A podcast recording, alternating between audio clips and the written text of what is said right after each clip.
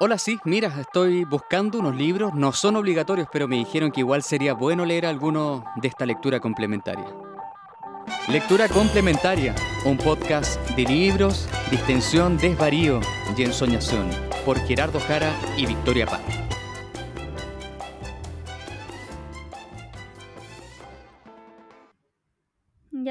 Ahora sí, cuéntame de Ya, llegando po. de un encuentro ín ah, no, un Ah, encuentro no. íntimo, un encuentro con Pero miles de tú, personas, pero con Mariana Enrique. pero una vez tuve, ahora está, me acordé cuando subí una historia de una vez que sí tuvimos un encuentro semi íntimo cuando fue a la Catalonia como hace, bueno, cinco años, así, la Weona, querida ¿Mm? habladora, estuvo en el podcast. Ah, pero también, ah, pero es que no fue tan íntimo, pues estaba la Fue en ese demasiado íntimo, éramos los estábamos los cuatro respirando un Ah, espacio de uno por uno. las ¿Y te precisas, acordáis que con- contó que estaba escribiendo en nuestra parte de noche? ¿verdad? Y, y nos firmó los libros y fue bonito también. Hoy día vi cuando menos firmó, en ese tiempo habían salido las crónicas de los cementerios, po, ¿no? Sí, ese nos firmó. Ahí Eh, Fue al podcast cuando también está, fue a la UDP, po, ¿no? Fue como No el mismo viaje. recuerdo. No recuerdo. 2018. Bueno, filo. Eh, eh, nada, eso, puta, fue... Ah, tengo muchos sentimientos porque, claro, este amigo me dijo, yo recordé lo de la Catalonia. No sé por qué, como que bloqueé todo el podcast el otro. Filo. Eh, y la no cosa vamos a entrar que... en detalle. No, vamos a entrar en detalle. Pero, pero mi amigo me recordó cuando estuvimos cuando estuvieron, cuando estuvo en Catalonia y Diego Zúñiga la entrevistó y, y estuvimos ahí todos apretados en esa librería, éramos como 20 y verla acá ahora como con 800 personas. Me acuerdo que antes también había visitado la librería como para una firma chica. Ahí subí a mis redes eh, unas fotos de cuando me tomé de fan con ella. Eh, y nada que ver con Mariana, pero el tiempo avanza muy rápido. amiga. como que Pensé que iba a decir una fotos, voz impactante. no, nada, como que empezaba a ver las fotos y dije, ¡ay, qué Lola! Como qué chico. A ver, el 2018. Ah, la misma foto. O sea, fue en la mañana. Eh, que el tiempo avanza muy rápido. Y da Así cosa mirar para... Ah, ya. Pero eso, estuvo lleno y pucha, es- me da lata, o sea, no, no, me da lata, la verdad. Pero es como, ¿qué más se puede decir? La loca, súper simpática, súper seca, muy brillante. La, mm, la, la cátedra que dio, eh, invitada por Fundación Plagio, que son quienes organiza Santiago en 100 Palabras, la invita y realizó una, la invitó y realizó una cátedra sobre la, sobre escribir sobre las ciudades. Entonces ahí ella armó, o sea, fue, fue hablando de por qué o cómo, en verdad, o sea, mejor dicho, eh, se fue dando cuenta de la ciudad como tópico y cómo empezó a aparecer dentro de muchos sus relatos y, y de, de los relatos y después ya en la novela Nuestra parte de noche y cómo también eso tiene que ver mucho con el estudio de la historia y la sociedad y, y la psicología que hay detrás de, la, de los lugares y las ciudades y cómo arma también ella un corpus para escribir de terror, o sea, como un método para escribir de terror que tiene que ver con... Ah, ya, super matea. Como que puse ¡Ay, sacó! La, la en- Mariana. como nunca, como nunca, weón. Estos 33 años de, de déficit atencional. Y era muy interesante porque hablaba de... A ver, espérate, si me acuerdo. Hablaba del...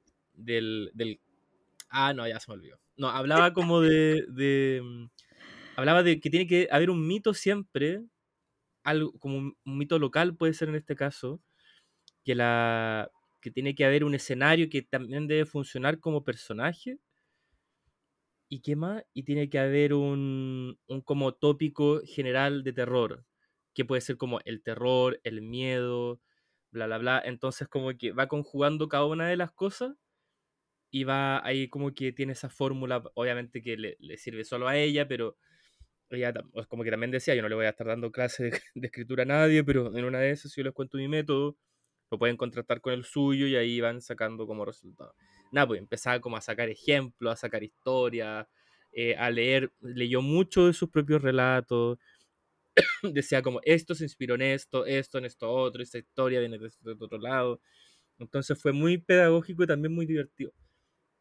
Eh, y nada, pues así que si se la perdieron, yo no sé si la van a subir a alguna red de plagio, eh, de Fundación Plagio, o sea, la, la cátedra de hoy día, pero de todas formas les recomiendo como buscar eh, cualquier wea donde salga Mariana Enríquez porque ella de alguna forma, de alguna forma como, eh, o sea, no de alguna forma, siendo lo seca que es, eh, siempre va a ser muy encantadora, muy directa, muy prístina, muy Muy darks. inteligente, muy darks. em, pero me gusta porque igual entiendo, creo, como lo darks, como no, no sé si como un accesorio, pero ella puede hablar como que, o sea, si tú querés que alguien, si tú querés que te cuente algo darks, te lo va a contar. Pero si, va a si, te, si, si, si le preguntáis como por el trasfondo de lo darks, también te lo va a contar. Entonces es Sí, como po.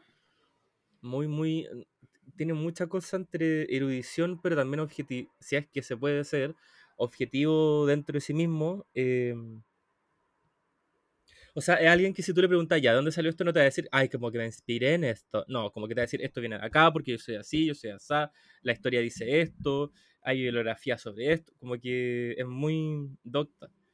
Eh, entonces, y eso, bueno, se trasluce cada vez que la invitan a conversatorio, a charlas, entrevistas. Eso. Pero estu- estuvo bacán.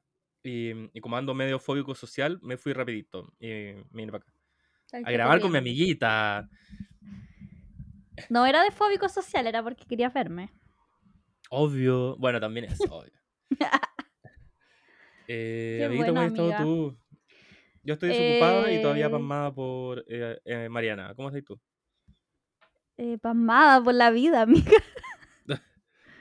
Empecé mis clases ayer del magíster. No, imagínate de Em, qué.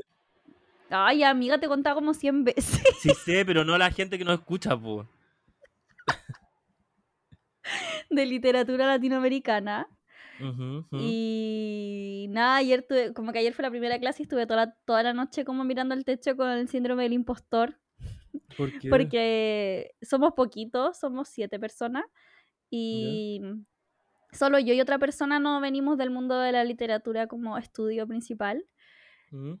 Entonces, como que todos se presentaron y nada, habían estudiado literatura, se dedicaban a las lenguas, eh, filósofos, ¿cachai? Como con mucho estudio académico, todos aspiraban como a, a continuar un doctorado.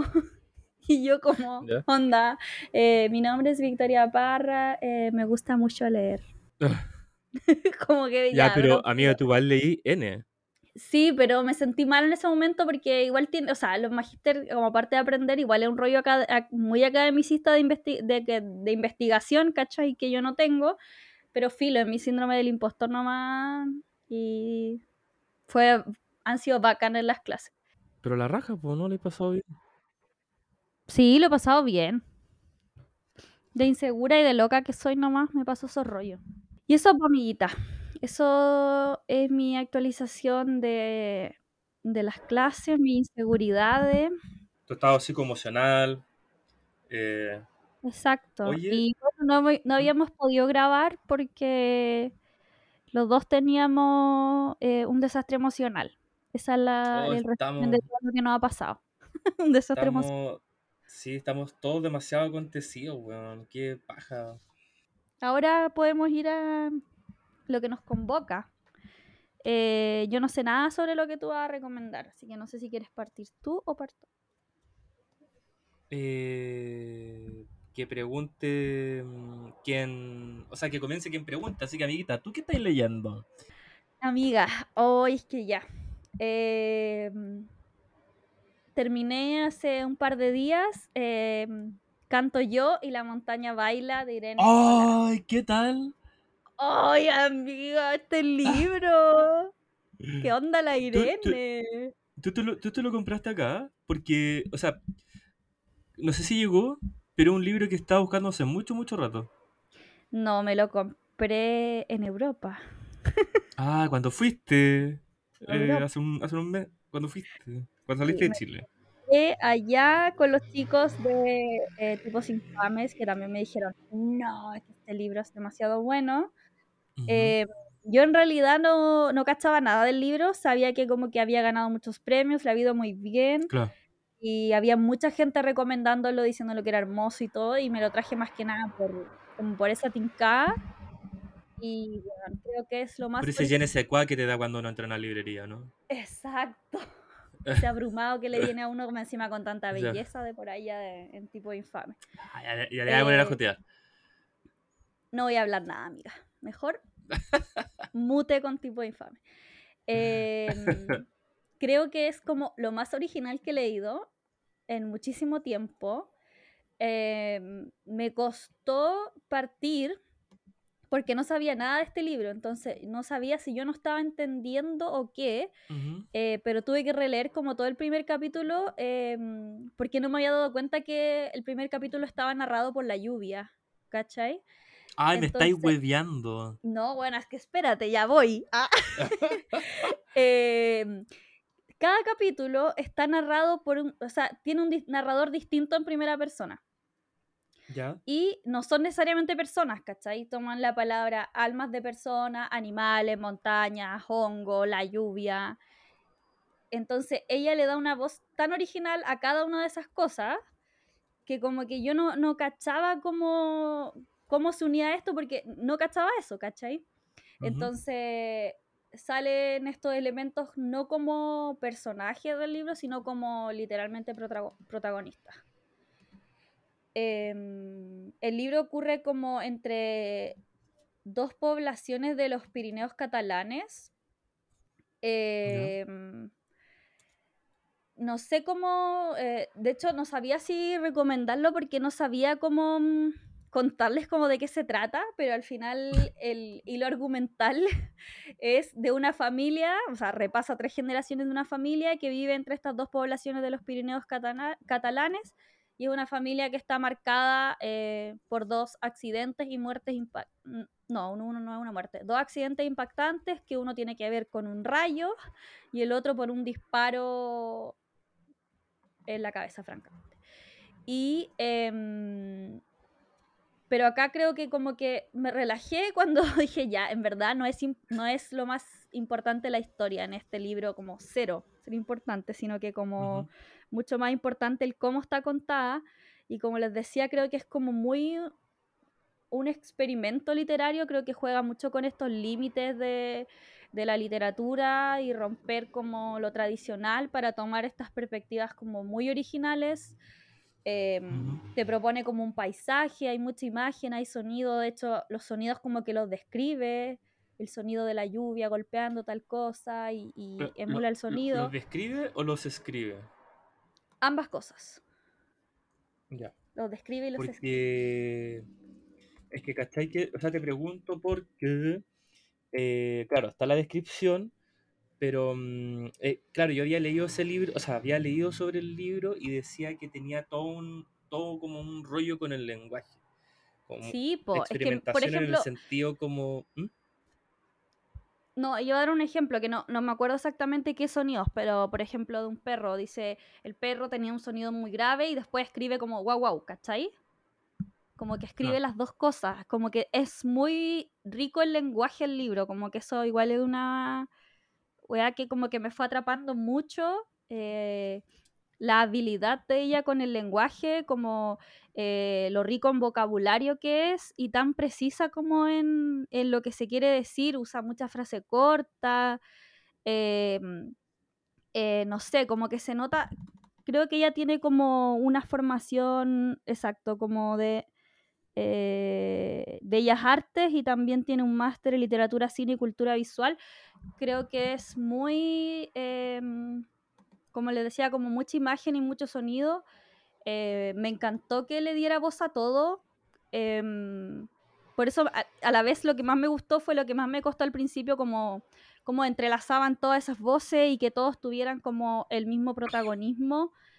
Y creo que no, ese darle las voces a, a todo igual nos remite como a un nosotros, como que todos seamos igual de importantes en esta, en esta novela. Está todo No, también ahora, el tema horizontalidad. Claro, como, eh, y también el paisaje fronterizo, como que siento que es muy fácil sentirte como ahí en la montaña. eh, el nombre, igual me encanta el nombre del libro. Sí. eh, em, y eso, como de descubrir en cada capítulo quién o quién me está hablando, eh, qué animalillo, si es una persona, si es una montaña, también lo hace muy entretenido. em, y eso, como igual hay una tarea importante de investigación sobre leyendas y costumbres como de allá de la zona. Este libro es escrito en catalán y está traducido al español, pero hay unos, hay unos capítulos que ella escribe en español y que están textuales acá. Y, y no sé qué más podría decir eso, como creo que eh, tiene más importancia el estilo y la ambientación que la historia en sí. Y, y, eh, y creo que agradezco mucho a Irene Solá por haberse como atrevido, creo que es valiente hacer esto, como que podría haber salido mal y le salió perfecto. Eso, ah. Que. ah, em, para el Festival Internacional del Libro la queríamos invitar, weón, pero justo no. No, no estaba como. Tenía, tenía planes para la fecha, así que casi hubiésemos podido conocer a, a Irene Sola. Lo que Bueno, es muy, y es muy joven ella, y ha escrito Sí, igual varias cosas, 90. pero sí, regia. Eh, hay en catalán nombre Canto Joy en la montaña Vaya. Me imagino, no sé, estoy inventando. Eh, eh, sí, pues te explicaba, la- o sea, antes si era descripción o también, o, u, o onomatopéyico, por- porque me Ujú. acuerdo que hace un tiempo leí, o sea, no, en verdad, años, leí una novela que se llama... Eh, ay, se me va a olvidar, espérate. Eh, una novela donde la... Acá la estoy googleando. Donde la narradora principal es una niña que vive en una... como en un, en un poblado, ¿cachai? y mm, que tiene, que, que tiene o sea, el, el pueblo de alguna forma es, o sea, es como, eh, está muy vinculado con la naturaleza, no tiene como tanta, mm, tanta tecnología, entonces como que se presta mucho a que hay una confusión entre los hechos reales y, lo- y la, y, la- y- y los Claro, mitos y las creencias, etc. Entonces, eh, ella tiene como no es que hable la naturaleza como lo, con- como lo contáis tú en Canto yo y la montaña baila, pero, pero sí ella ve la naturaleza y como que trata de darle un lenguaje. Entonces, por ejemplo, cuando habla de la lluvia, no habla que es tormentosa, sino que está enojada, entonces hace...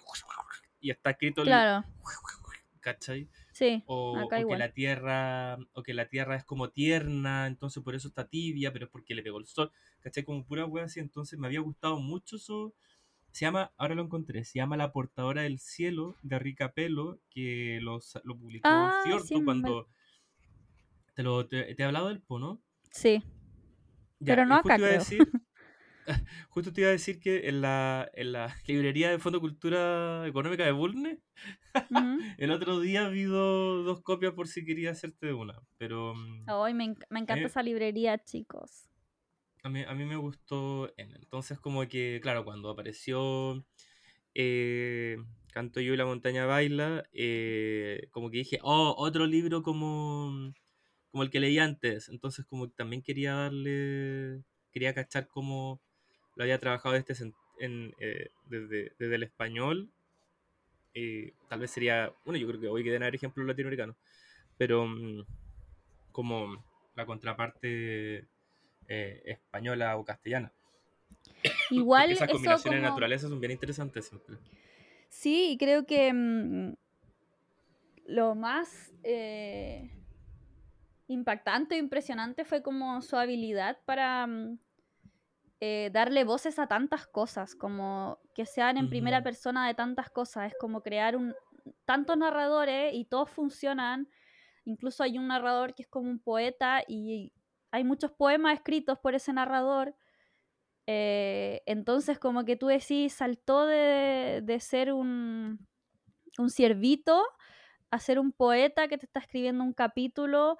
Y bueno, el, el último capítulo, chiques, uff, es Ah, precioso. Uf, chicos, es precioso el uf, último uf. capítulo. Qué Así calor. que, exacto. eh, yo creo que ya lo, no sé si ya lo venden acá, pero sí o sí lo van a vender. y si no se los presto. Sí, que sí lo lo he visto, sí lo he visto por ahí. Un... Ya, Es pero que es les del voy a do- leer. ahora revisaba info y el del 2019. Sí, dale, Sí. voy, voy. em, voy a leer eh, algo que sale en el capítulo de eh, El miedo. Dice, podría ser tu madre, y dice, no soy tu madre, separado por las cosas que pasan entre tanto, y en mi fuero interno tienen sentido todas las cosas que no lo tienen, y han dejado de tenerlo todas las que deberían tenerlo.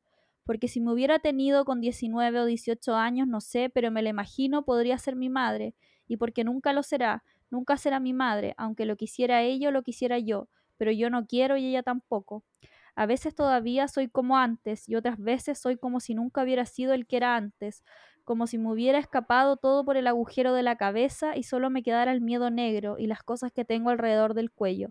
Y no puedo dejar de mirar la negrura del ojo que ya no ve, ni de marearme y pensar que nunca más volveré a ser el que era, y pensar que no me mataron, pero que me rompieron para siempre, y pensar que tengo que volver a morirme, con el miedo que da morirse, y que ojalá me hubiera muerto entonces, y así no tener que volver a hacerlo, y no aprender el miedo, porque hay cosas que no quieres aprender, que no tendrías que aprender, y las aprendes para siempre, y ya no se puede hacer nada, ni se puede, ni se puede querer nada, ni sentir nada con tanto miedo, ni se puede volver a ser como se era antes, porque antes no se había aprendido el miedo. Cuando te entra el miedo es el, es el final y entonces hay que tomar las pastillas y hay que dormir y volver a empezar al día siguiente o al otro. Cuando viene gente a vernos les digo que lo nuestro es un retiro, la casa de campo, para inspirarnos, para escribir novelas y cosas así. Y mis amigos se ríen. Mis amigos, cuánta paciencia, porque la gente se cansa enseguida de esperar a que estés bien. Ay, qué bello, man. La cagó. Tiene mucho, siento que tiene mucho ritmo. Sí. Y está como bien construido, me da la impresión también.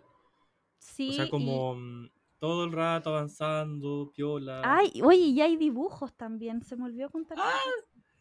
No, sí tiene de todo. Amiga, te lo voy a mostrar. A ver. Perdón, chiques.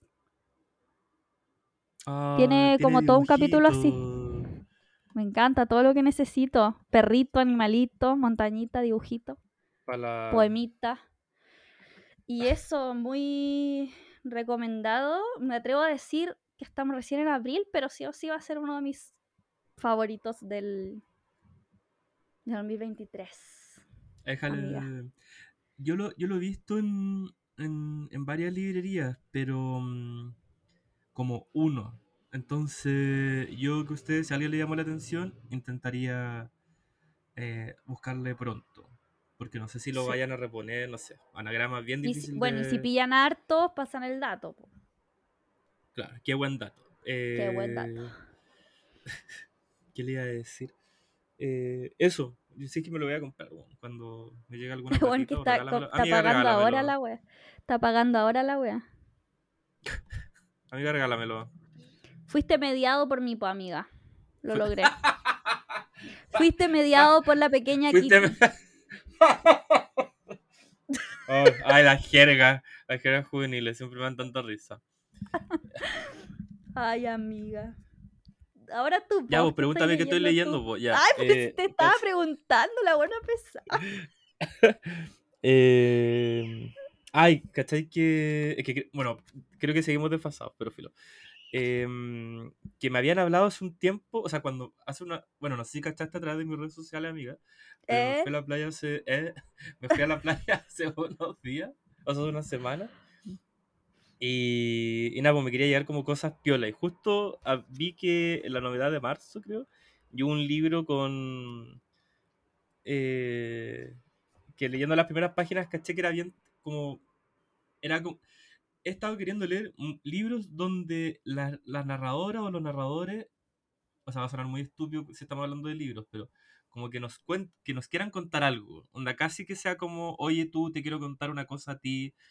Em, es por eso que Ponte había estado leyendo mucho, bueno, en el capítulo anterior había leído, o sea, le- les conté sobre eh, los ensayos de Grace Paley, que alguien como que le está hablando al- al lector, Después leí un libro, La Raja, que ojalá llegue en algún momento, que se llama mm, eh, Cosas que no recuerdo, si no me equivoco, de, mm, de Nora Ephron. Que es la buena, yo no vi ninguna de esas películas, pero la que hizo cuando Harry conoce a Sally, o Tienes un email. Ya, las conozco, pero tampoco la... Ya, la ya. Ya, esa buena eh, la eh, hizo el guion de esas películas y también tiene mucha novela y ensayo. Entonces, esto fue como el que pillé, me acuerdo que me lo trajeron de Argentina. Y claro, también hay alguien que le está contando a un lector su ire y venir, ¿cachai? Mm. Entonces, como que, claro, llegó esta novedad, me habían hablado de Deborah Levy, em, que es la autora ah. del, del, libro que les voy a mencionar ahora, y, y creo que ahora han, estado empezando a llegar eh, sus autobiografías, que tiene tres, una triada. Eh, la última. Me estoy ayudando por el computador. Que la segunda se llama Sí, todo pasando al mismo tiempo. Todo al mismo tiempo. Tres, autobiografías, chao. Eh, acá está. Una casa propia, el que es el tercero, si no me equivoco. El coste de vivir, que es el segundo. Y el que llegó ahora y el que leí se llama Cosas que no quieres saber. Cosas que no quiero saber y que son, bueno, son tres libros que corresponden a esta autobiografía literaria eh, de Deborah Levy. ¿Y por qué digo literaria? Porque parte con, eh, o sea, estos libros se arman de alguna forma para responder a un ensayo muy conocido de George Orwell que se llama ¿Por qué escribo? que lo escribió en 1946. De hecho, el libro se llama, o sea, la primera, en la portada no sale, pero adentro se llama Cosas que no quiero saber una respuesta al ensayo de 1946 de George Orwell, porque escribo. Entonces, el, el libro es básicamente eh, una autobiografía eh, de escritura y de lectura también metido entre medio. Y nada, pues había estado muy en el tono también de, de, de, cómo, de cómo las, bueno, de hace rato yo creo, de cómo los escritores o las escritoras empiezan a escribir o qué, cómo, cómo empiezan a escribir, eh, qué, cuáles son y no por algo porque yo quiera particularmente escribir, sino que siento que están las novelas, están los poemas, están los cuentos, y, y, un registro totalmente distinto de los escritores es cuando tienen como que explicarse a sí mismos. Mm. Entonces estaba como muy metido con esa wea.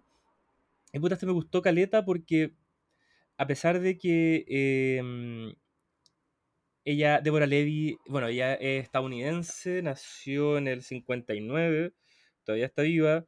Ha ganado, eh, fue finalista al Man Booker Prize, Ewards Quarterly Wingate Prize del 2012, 2012, no sé, harto premio, filo, novelista, dramaturga, poeta. Em, pero da la impresión como que con los cuentos, como si la escritura no fuese como tal vez su. O sea, hay un momento donde sí lo dice, ¿cachai? Pero no es que todo el rato ella esté diciendo que escribe, sino que de, de cómo ella llega al momento en que necesita escribir. Y eso obviamente no tiene que ver con los, con, con los libros, con la escritura, sino que tiene que ver como con esta idea de, de escapar o buscar respuestas o armarse una idea o armarse un mundo paralelo. Entonces como eh, creo que ese registro de escritores hablando de sí mismo, em, como que me gusta que al final siempre termine siendo como una forma como de no, de no estar en el mundo, ¿cachai? Como... Mm. Eh, de, de, como que viven todo el día y después como que vuelven a, eh, a su fuero interno o están todo el día haciendo cosas, pero, hay un, pero la otra mitad del cerebro está como escribiendo, pensando ideas.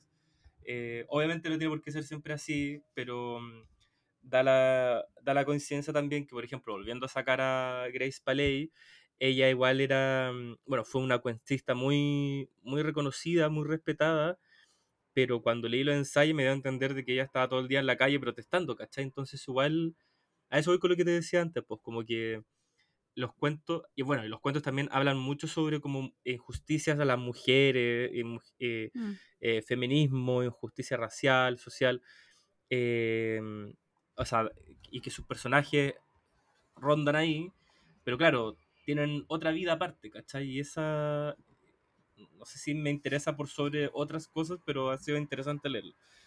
Em, te quería leer un poquito, si me lo permites. Por favor, amiga. ya.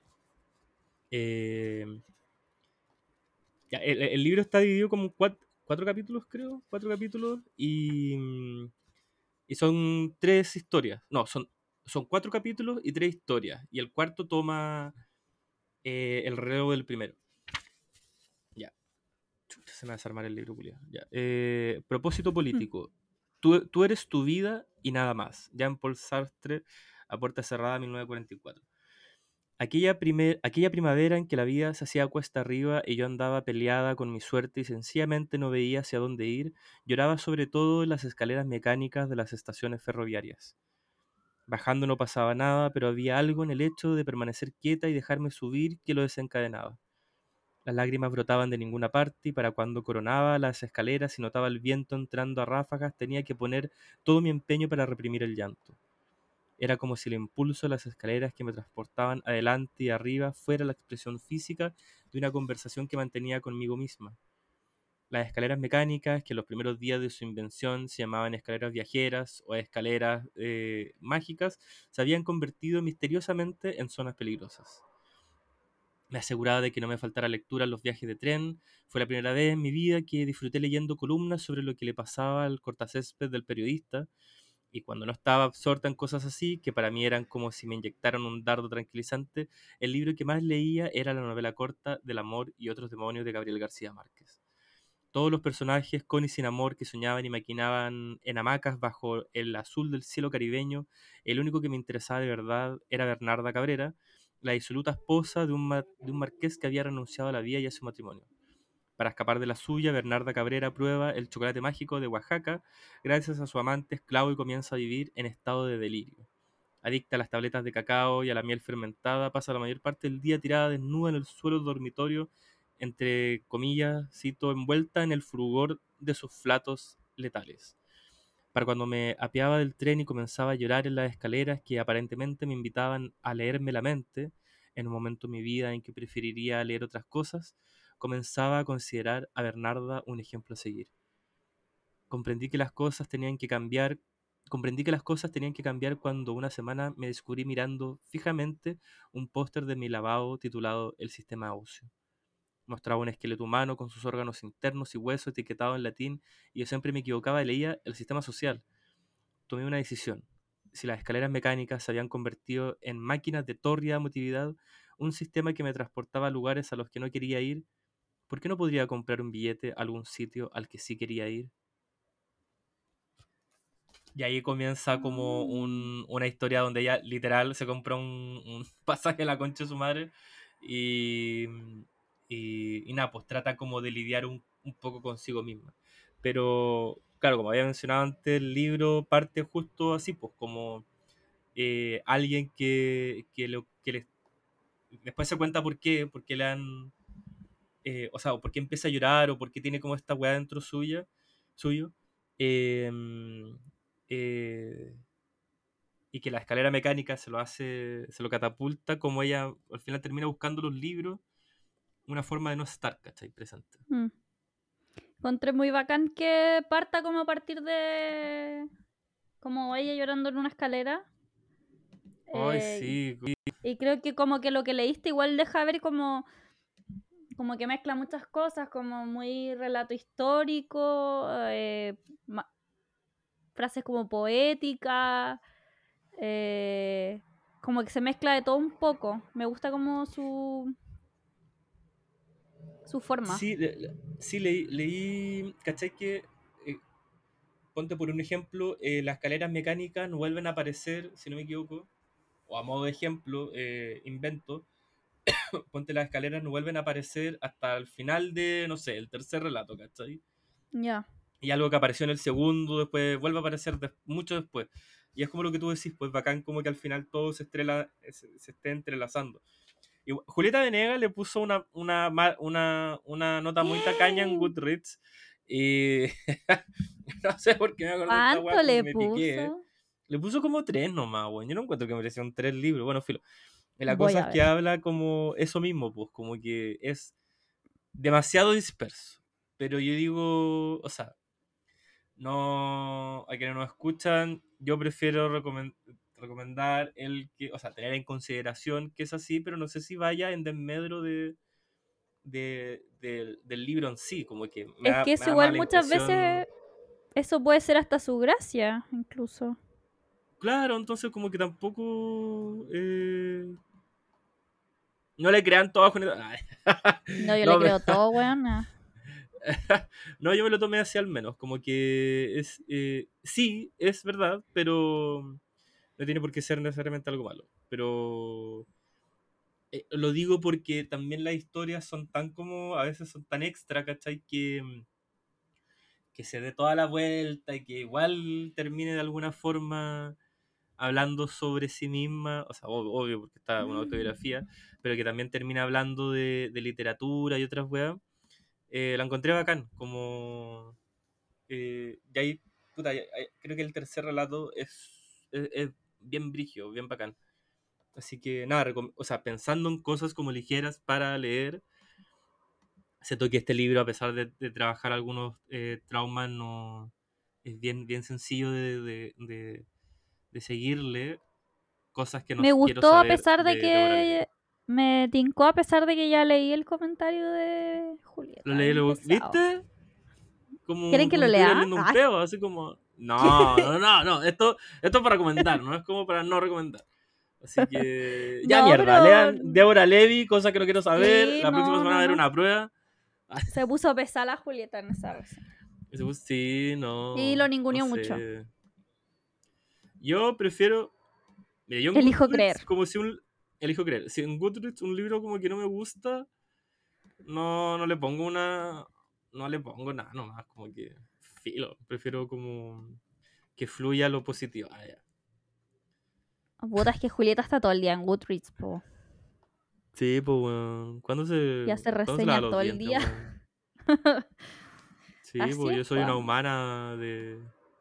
Tiene que pagar el arriendo, pues yo quiero leer cosas de Deborah Levy, como que no todo el día quiero que me. No, la Débora Levi, la Irene Sola. No, y la Deborah Levy. No, y la Deborah Irene Levy. Solá. Y la Solá. Mm. ya, ya, amiga, estamos empezando a divagar. Será mejor que vayamos a contar. Ya es muy tarde, amiguita, a dormir. Ya muy tarde, amiguito. Nos vemos la próxima semana. Chao, chao. Chao, chao. Esto fue una lectura complementaria, un podcast de libros, distensión, desvarío y ensoñación.